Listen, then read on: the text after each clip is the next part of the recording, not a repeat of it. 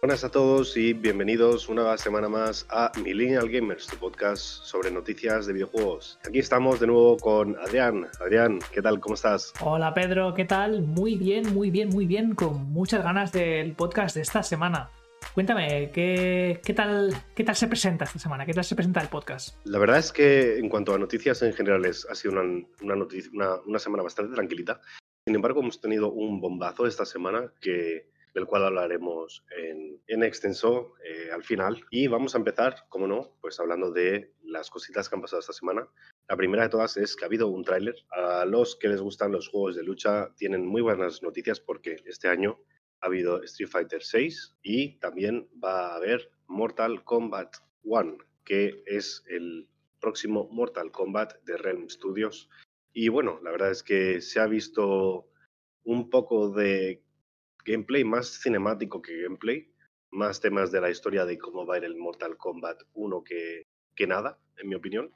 ¿Tú has visto el tráiler, Adrián? ¿Qué opinas? No, no, no lo he visto el tráiler, la verdad. Eh, esta semana no he podido verlo. Lo que sí que he visto es que sale el 19 de septiembre, ¿no? Así que no tenemos que esperar mucho para poder jugar a Mortal Kombat. Yo la verdad, como ya he comentado en alguna ocasión, yo soy más fan de, Tekken, ¿no? Siempre he sido muy fan de Tekken, pero bueno, este, este año se está ganando mi corazoncito el Street Fighter 6. Veremos qué tal, hace, qué tal lo hace el Mortal Kombat. ¿Tú que has visto el vídeo? ¿Qué te parece? Cuéntame. Pues me parece que, bueno, gráficos de última generación, bastante buenos, pero también hay como un cambio en la historia del Mortal Kombat. A mí yo no soy muy fan del Mortal Kombat hace muchos Mortal Kombat que no he jugado Mortal Kombat. Así que bueno, eh, a mí me ha parecido bien. Me gustaría que hubiera más gameplay. Supongo que tendrían que lanzar algo ya porque no podían quedarse atrás, teniendo en cuenta que viene el Street Fighter 6 y teniendo en cuenta que viene también eh, la otra bomba de lucha de este año, que es el nuevo Tekken. Así que no, no podían quedarse atrás, ¿no? Así que bueno, un teaser más que nada para quienes esperan el próximo título de la saga de Mortal Kombat. También va a haber un, showcase de PlayStation el 24 de mayo. ¿Tenemos algo sobre el contenido de este showcase? No sabemos nada todavía, no hay detalles de qué se va a presentar. Hay gente que está hablando de que los desarrolladores que, hicieron el Days Gone, que es el Bench Studios, creo que se llama, eh, puede que presenten su siguiente juego. Es una posibilidad, no, no se sabe nada. Eh, también ha salido el presidente el CEO de, PlayStation diciendo que va a seguir manteniendo este formato de haciendo juegos primero en consola, primero en PlayStation y luego un par de años o tres después lo va a sacar en PC. Así que bueno, parece que va a ser, van a seguir con este formato, pero no, no sabemos qué se va a hablar, tendremos que esperar el 24 de mayo. Es de aquí nada, los dos lo estamos grabando a día 20. Así que en cuatro días apenas tendremos este showcase. Yo, Pedro, si te animas, podríamos mirar, si miramos a qué hora es, es una hora razonable, podemos mirar de, de grabarlo en directo en YouTube y, ahí reaccionar ahí en directo. ¿Qué te parece? Por mí fantástico, porque además no tengo demasiado que hacer antes del Diablo 4, así que... Sí, yo creo que, estamos esperando el Diablo 4 con muchas, muchas ganas. ¿eh? Bueno, la siguiente noticia que, queríamos hablar, si, si, quieres, pasamos a la siguiente. Que es... Sí, sí, el Overwatch 2.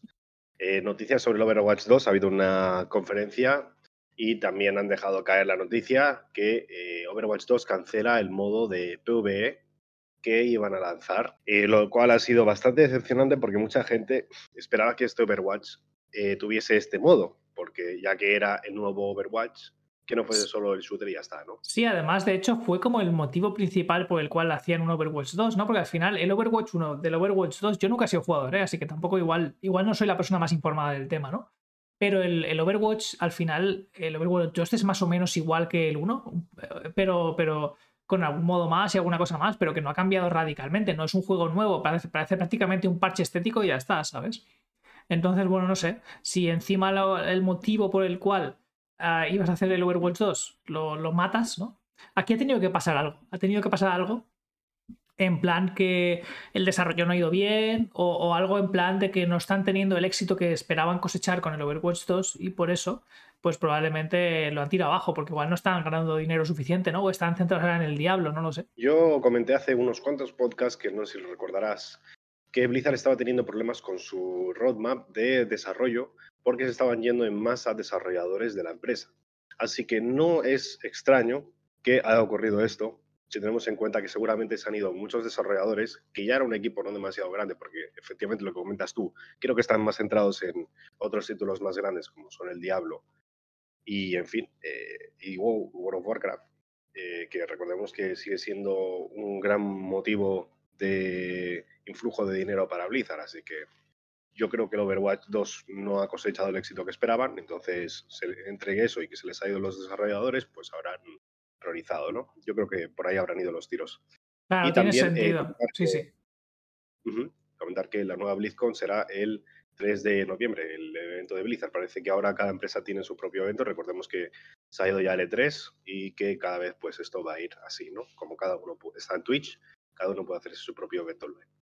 Y la siguiente noticia también relacionada con Blizzard es que la Comisión Europea ha aprobado la compra de Activision Blizzard y parece que China también. Eh, lo, que, me sorprende porque China precisamente ha tenido problemas con eh, World of Warcraft por las políticas que ha tomado Blizzard y eh, recordemos que cerraron los servidores de World of Warcraft en China y de hecho uno de los jugadores de World of Warcraft en China está demandando a Blizzard diciendo que, que su, su, personaje, que ahora ya no lo puede jugar nunca más, pues es una inversión que él hizo de dinero y era una inversión también, eh, en fin, que tenía valor monetario y que Blizzard se lo ha arrebatado, ¿no? Y está ahí ese, ese hombre ahí demandando a Blizzard en China, ¿no? Entonces, bueno, me sorprende que haya movidas así por un lado y por otro lado le hayan pasado, ¿no? Sí, no sé, yo lo que creo es que al final, eh, aunque hay algún juego que esté cancelado, ¿no? Como el WoW o el Overwatch 2, creo que no estaba. Sí que creo que aún y así a China no le afecta especialmente, no tiene ningún motivo de peso en su legislación como para, como para impedir esa compra, ¿no? Porque al final eh, lo que va a pasar es que si algún juego no lo hacen bien, ¿no? Según sus cánones, lo van a cancelar, lo van a vetar y ya está.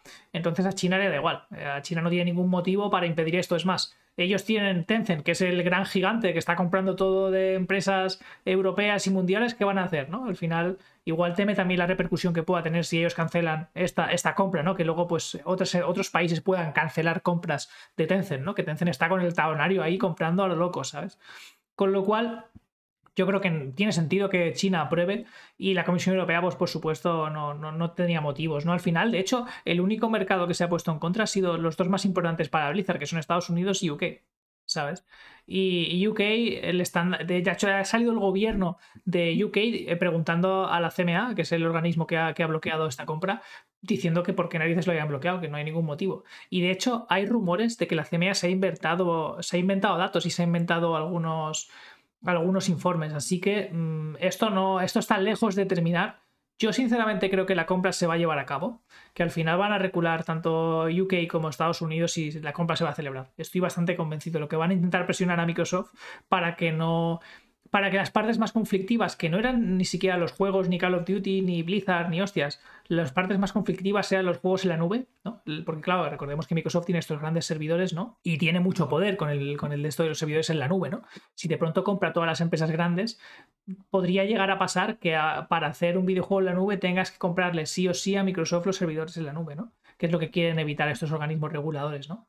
Entonces, pues bueno, veremos a ver qué acaba ocurriendo. Yo 100% creo que sí que se va a llevar a cabo esta compra y que al final lo único que van a hacer es ponerle alguna especie de cláusula a Microsoft en plan, pues tienes que ceder en, los servidores, ¿no? Tienes que tal, etcétera. Así que bueno, veremos cómo acaba la cosa, pero yo estoy 100% convencido de que esta compra se va a llevar a cabo. Eh, yo creo que también se va a llevar a cabo, especialmente porque Microsoft está realizando eh, récords de profits, de beneficios en la compañía, así que no tiene nada más que perder eh, y solo que ganar si obtienen el monopolio de los diversos mercados en los que están.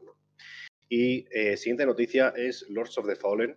Parece que va a haber una nueva entrega de Lords of the Fallen el 13 de octubre de 2023, que recordemos que es un juego que salió en 2014, tipo RPG, y que vendió un millón de copias al año, que no está nada mal para un título que venía de nada. Vender un millón de copias eh, está muy bien, ¿no? Y bueno, eh, ¿Tú lo has jugado, Adrián? Yo no lo he jugado, ¿eh? yo, no, yo, no, yo no he jugado el Lord of the Fallen. Sé que era un juego tipo Souls-like, un parecido, parecido a Dark Souls a, y a Elden Ring y tal, ¿vale? Y he visto el tráiler, este tráiler que han presentado ahora, donde ya está la fecha de lanzamiento, y me ha dejado los pelos de punta. Es decir, la estética muy Dark Souls, pero con graficotes mucho más chulos, ¿no? Mucho más modernos, más actuales, ¿no? Recordemos que al final From Software, que es la desarrolladora que hace los juegos de Dark Souls, no tiene. No, o sea, los juegos son increíbles, te dan una libertad muy grande, te permiten personalizar tu personaje muchísimo, ¿no? Y la lucha es frenética y además justa, ¿no? En el sentido de que si fallas, al final ha sido tú el que ha fallado. No ha sido injusto porque el control no es pulido ni nada, sino que tiene ese control tan bueno. Pero gráficamente los juegos de From Software siempre han sido bastante regulares, ¿no? Y en este juego, en este Lords of the que está hecho por otro estudio, no es de, no es de From Software, eh, tiene toda la estética, todos los elementos software, ¿no? Tiene eh, referencias a Berserk también, al cómic de Berserk, ¿no? Y tal, y... Pero esta vez tiene unos graficotes súper potentes, ¿no? Así que bueno, veremos a ver qué tal. Además, el trailer está muy chulo porque te ponen a Iron Maiden cantando of the Dark de fondo. A mí los pelos de punta, yo estaba súper hypeado. Eh, vi el tráiler en una reacción que hizo Asmongold, el, el youtuber, no sé si, sabes quién es. Y, me, me, ha hecho mucha gracia porque Asmongold coge, para el vídeo, ¿vale? Y dice, el tráiler, todo lo que está pasando en el juego, y me ponen Iron Maiden con Fear of the Dark de fondo. Dice, yo soy claramente el target de este, de este vídeo. Yo pensé exactamente lo mismo. Digo, soy el maldito target de este Lord of the Fallen. Así que bueno, a ver qué tal sale, a ver si merece la pena esta, esta reedición, ¿no? Que han hecho es una especie de reboot, ¿no? Porque al final el juego ya había salido en 2014 y lo han hecho prácticamente de cero. Así que bueno, vamos a ver qué tal es este, este nuevo Lord of the Fallen, que sale el 13 de octubre de 2023, así que también faltan pocos meses. Yo este año no sé qué pasa, tío. O sea, cada pocas semanas anuncian este juego tras juego tras juego. Cada semana bomba. Este año yo no sé, tío. Yo tengo la cartera ya que sale fuego, ya no queda nada, tío. Ya, ya hay eco cuando abro la cartera. Yo no sé, no sé cómo va esto, yo me, eh, pero... yo me estoy planteando, bueno, ya lo sabes, eh, lo comento aquí también en el podcast. Eh, yo me estoy planteando si comprarme el Diablo 4 o el Street Fighter 6. Y creo que finalmente, bueno, va a ganar el Diablo 4, muy a mi pesar. Porque he probado la beta, el Diablo 4, y la verdad es que ahora tengo ahora estaría jugando el Diablo 4. Bueno, pues si quieres, si quieres lo hilamos ya. Si quieres lo hilamos porque teníamos el plato fuerte de esta semana, ¿no? que va a ser la beta abierta de Street Fighter 6 que aquí Pedro y yo ya hemos probado. Estuvimos ayer dándole, dándole mucha caña, ¿no? Porque además estuvimos jugando bastante, probamos, no, creo que no todos los personajes jugables, pero sí probamos la mayoría, por lo menos la mitad para adelante. Y nos lo pasamos súper bien. Yo, bueno, eh, spoiler, spoiler alert, ¿no? Nos lo pasamos muy bien. Eh, si quieres, empieza tú, que yo sé que tú eres muy fan de la saga Street Fighter, así que empieza. Cuéntame tus impresiones, cuéntame qué te pareció, ¿no? Yo sé que. Bueno, tú, adelante, cuéntame, tú empiezas, arrancas el juego y qué, es lo que ves en esta beta abierta. Bueno, arrancas el juego y lo primero que ves es entras directamente al juego. No hay intros largas y ñordas, pesadas como hay en otros juegos de lucha. Tampoco hay publicidad de mira cuántas cosas hay por medio que han hecho este juego solo ves el R Engine y, el equipo de Capcom, ¿no? O sea, dos cosas. Y entras al juego directo. Muy rápido entrar al juego. Eso me ha gustado mucho. Entonces tienes ya tres modos. El modo de el World Tour, el modo de lo, del lobby, el arcade normal, y el otro modo que no sé si es ya directamente entrar en partida o qué es. La verdad es que solo he probado el, el lobby, el, el, World el World Lobby este. Entonces entras aquí y lo primero que te pide es una Capcom ID. Para quienes no lo sepan, ahora Capcom eh, te solicita una Capcom ID para eh, jugar a este tipo de juegos. Es muy fácil, vinculas, te, te vas a la cuenta, te, vas a Capcom, te creas una cuenta, la vinculas con tu cuenta de Steam y ya puedes entrar sin problemas. Mm, no más que 3-5 minutos hacérselo. No, no ha sido gran problema. Entonces, nada, entras al Street Fighter y eh, te haces un personaje. Y había avisado yo y había visto. Y me ha sorprendido más cuando lo haces tú mismo es la gran personalización que tienes para crear tu personaje con el R Engine. Vamos, es que puedes hacer, pero de todo. Es una pasada. Tú, tú Adrián, que no habéis visto nada, ¿qué piensas? Yo te las encontrado? flipé, pero flipé, pero extremo. O sea, yo me quedé blanco cuando vi la personalización. Nivel. O sea, a veces, muchas veces entras a un juego y dices, no, tiene la, mejor personalización de la hostia, ¿no? Como en el Diablo 4. Tiene la mejor personalización increíble, vas a poder hacer lo que quieras. A ver, no. O sea, es cuatro peinados, 20 barbas y, y, tres modos de cuerpo no es personalización. Hostia, es que este Street Fighter lo puedes personalizar, pero al detalle. Al detalle es al detalle. Narices, ojos, cejas, pómulos, anchura de la cara, altura de la cara, altura de los ojos. O sea, todo, nivel, nivel muy extremo. Tiene un montón de peinados, no sé, por lo menos tiene 20 peinados, no sé cuántos tipos de ojos, de iris, el color, el tamaño, todos. Además, tiene como unos presets que tú te los eliges, pero luego esos presets los puedes modificar además. O sea, tú puedes coger, hay unas barritas así con slide y puedes hacerlos más, menos, luego el tipo de cuerpo. Puedes, hay personajes, el, creador de personajes te permite hacer personajes deformes, es decir, tú puedes hacerte un personaje que mide un metro cincuenta y tiene una cabeza súper enorme y súper desproporcionada, ¿no? O, al revés, te puedes hacer una cabeza enana en un cuerpo súper bizarro, ¿no? Hemos visto gente que, claro, como te permite personalizarlo todo al detalle, como si fuese casi casi un muñeco de plastilina, ¿no? Pues hay gente que se ha cogido y se ha hecho un hombre, pero se ha puesto unos pectorales que parecen pechos de mujeres así súper grandes, ¿no? Por ejemplo, o te haces unas piernas salvajemente grandes y un torso pequeño, ¿no? O sea, es decir, te deja personalizarlo todo, todo nivel, todo. ¿Sabes? Entonces, claro, eh, es muy divertido porque ves, vas por el lobby, ¿no? Este, este lobby que dice Pedro que, entras, ¿no? Que es el, el, del online, ¿no? Donde está toda la gente ahí jugando. Y vas viendo personajes totalmente así raros, ¿no? Eh, luego, por ejemplo, le puedes poner la piel, la piel del personaje, aparte que hay como, no sé, 30 o 40 colores que son normales, le puedes poner una piel como luminosa, como si irradiases luz, ¿sabes? Nivel una bombilla, puedes llegarte a poner un personaje que brilla, ¿no? Que es una bombilla encendida brillando a tu alrededor, ¿no? Puedes ponerte como una especie de tinte como metálico en la piel, ¿no? Entonces, pues parece que estés metalizado como si fueses un robot. Te deja hacer de todo, o sea, lentillas, ojos de colores, mm, pelos de muchos tipos, o sea, es, brutal. Yo hacía tiempo que no veía un, personalizador de personajes así. De hecho, hay gente por internet que está haciéndose ya skins de personajes de, videojuegos, ¿no? O sea, que igual ves un Link o ves un, un, Geralt de Rivia por ahí, ¿sabes? Y han casi calcado prácticamente el diseño de, de Geralt de Rivia. Que, es reconocible. De hecho, en estos juegos lo que hace la gente es que coge una foto suya o del personaje que quiere hacerse, la pone por la mitad, ¿no? La parte de, por la nariz para la izquierda o por la derecha, la pone al lado de la cara del personaje y copia el, diseño. Y este juego yo creo que te permite llegar a hacerte algo Igual no 100% clavado a un Geralt de Rivia, pero muy, muy, muy parecido, por ejemplo, ¿no? Entonces, no sé, o sea, yo he flipado con el eh, selector de personajes, porque es que me parece muy loco. Yo le he sacado un 5% de, de rendimiento, ¿eh? porque también te digo que yo no tengo paciencia para dedicarle tanto tiempo.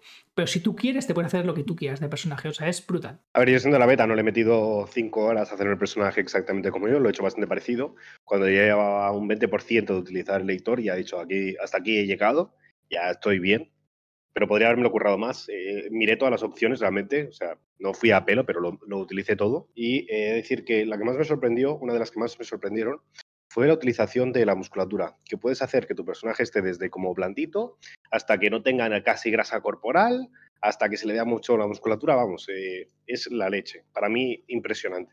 Es que puedes hacer de todo, puedes hacer una aberración o, bueno, un, auténtico Ulises, ¿no? De proporciones, está genial. Y además, cuando acabas de hacerlo, te muestra todas las opciones que has seleccionado, lo que te permite hacer una foto y eh, calcártelo, ¿no? Para, para, la próxima vez que te quieras hacer un personaje. O la gente que se hace precisamente ese tipo de personajes que, como has dicho, son de, otro, de, otros juegos y ya están muy bien reproducidos, pues simplemente coges, calcas eso y te lo vas poniendo en los settings, ¿no?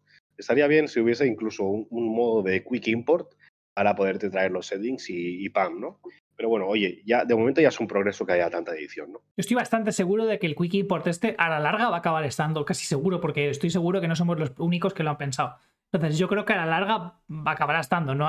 Capcom no ha dicho nada, así que no, podemos afirmar desde aquí que, que, eso va a ocurrir. Pero tendría mucho sentido y no creo que les cueste demasiado, así que yo creo que en algún momento esto puede que llegue a estar. Otra cosa, eh, bueno, otra cosa no, siguiente cosa entras al juego, ya tienes al personaje hecho y eh, estás ahí perfectamente. El lobby, ves gente de todo tipo, tanto trolls como gente normal, y ya vas y te sientas. Y tú una vez estás sentado, puedes estar practicando, puedes hacer ah, cosas y te viene gente a, tu gabinete, ¿no? Pero explícame bien, Pedro, ¿te sientas dónde? ¿Qué es lo que hay, no? O sea, ¿dónde puedes ir tú si quieres un combate? Hay? hay un lobby, tú ya te puedes poner en realidad en cola, aunque no estés sentado, puedes ponerte en cola para pelear y luego te puedes sentar, ponerte en cola para pelear o estar haciendo cosas y permitir o no, porque creo que también puedes decidir si permites o no que la gente se siente, que se siente la gente a tu gabinete, son como gabinetes arcade alrededor de toda la sala, todo el lobby que hay.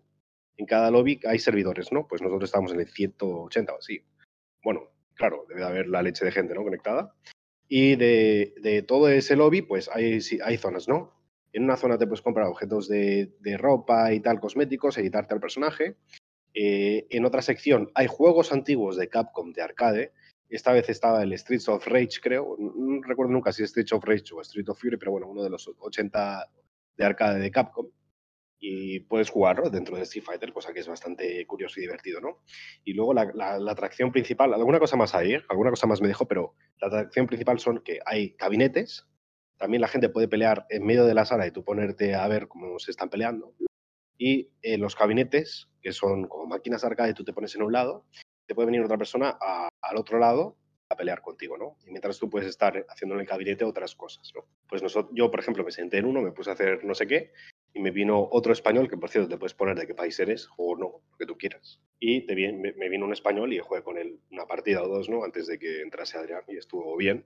Entonces luego con Adrián todo el rato fuimos a un gabinete y todo el rato jugando con personajes random. Debe de haber alguna manera de hacer que cuando llegas a Best of Three puedas eh, decidir si cambiar personajes o algo, cosa que no lo sé hacer, pero lo he visto hacer, así que debe de haber alguna manera.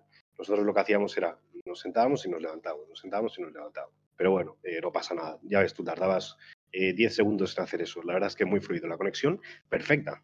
Eh, me ha sorprendido que gente de todo el mundo que está conectada no se haya quejado para nada de la conexión.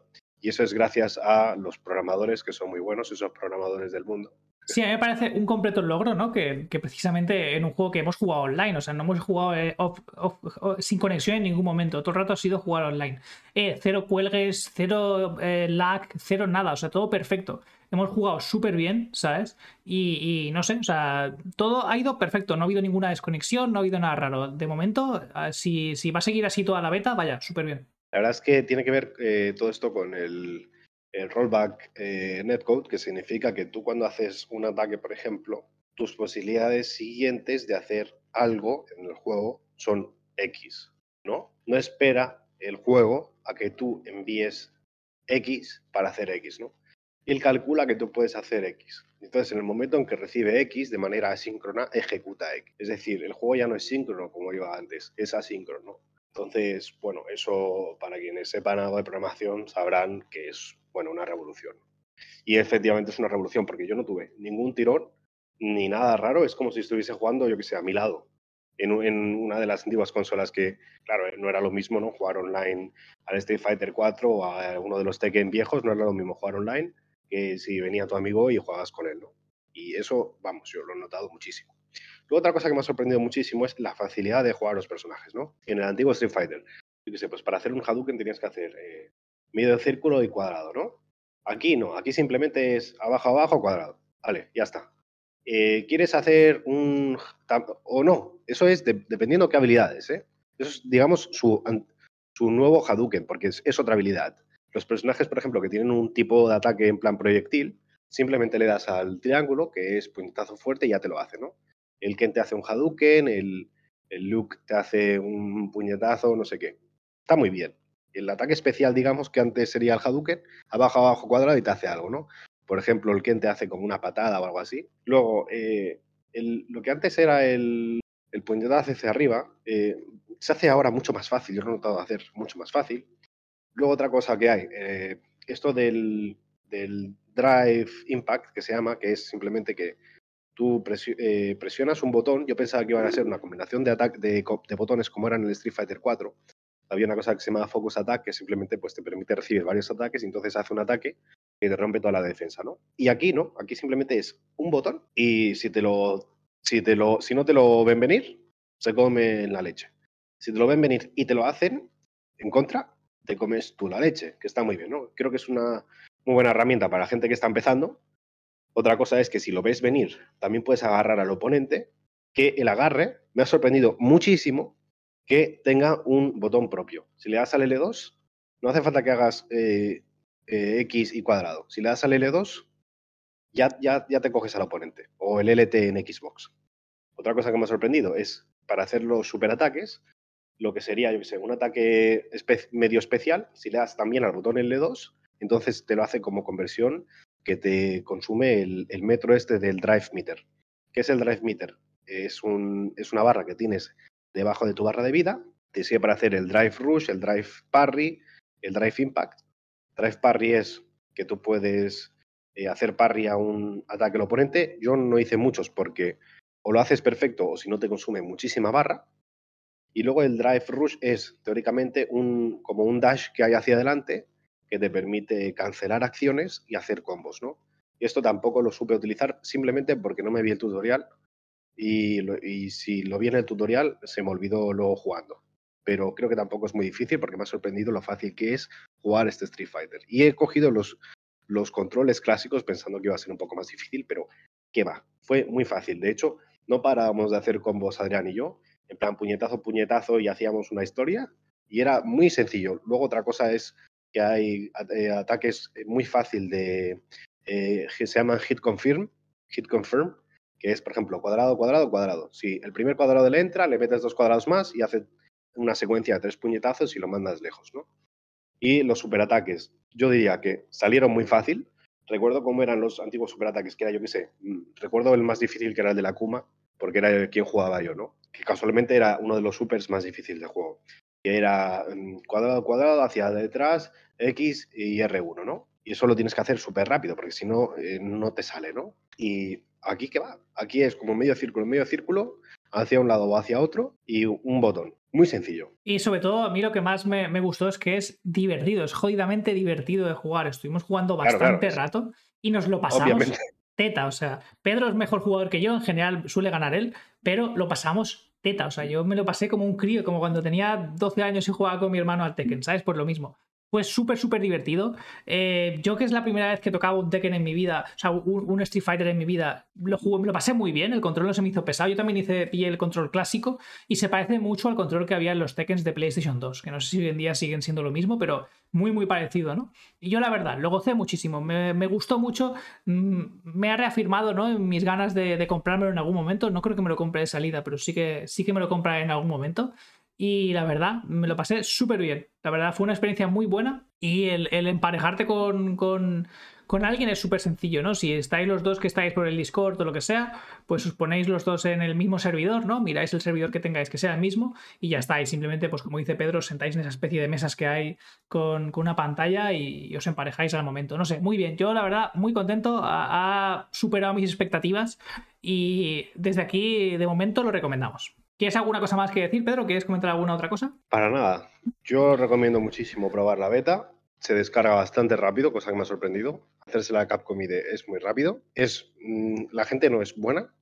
He jugado online y me parece que no son especialmente buenos. Claramente hay modo de clasificatoria y ahí te darán palizas. Pero la gente normal de los arcades son bastante reculín. Es muy fácil hacer combos, muy fácil dar leches. Incluso en el clásico, en el moderno debe ser aún más fácil jugar. Y sobre todo, es que nos lo pasamos muy bien. A ver, yo soy, yo de mejor, pero también me ganó Adrián eh, con algunos personajes, quiero decir. Está muy bien, está muy bien el juego. Lo recomiendo muchísimo, encarecidamente. Y recordemos que la beta dura todo el fin de semana, así que hay tiempo. Incluso cuando esté escuchando esto, si está escuchando esto en este fin de semana, te dará tiempo de probarla. Y eh, además es gratis. ¿eh? Yo el juego entero creo que esperaré un poco comprarlo porque lo siento mucho Capcom, te quiero mucho, pero no puede ser que me saques el Resident Evil 4, no puede ser que me saques este juego después del Diablo 4. Vamos, es que yo no puedo, no puedo, eh, vamos. Los dineros, los dineros, la cartera, ¿no? no puedo ser el sponsor de todos de Full Game Prices, no, no puedo ser el sponsor de todos, ¿no? Bueno, a ver, poder se puede, ¿no? Pero no me apetece. bueno, pues si quieres lo vamos dejando por aquí. Eh, espero que os haya gustado mucho. Dejadnos un buen like, suscribiros si no estáis. Y nada, nos vemos en la próxima, ¿no? Hasta luego. Buena la semana. Gracias, adiós.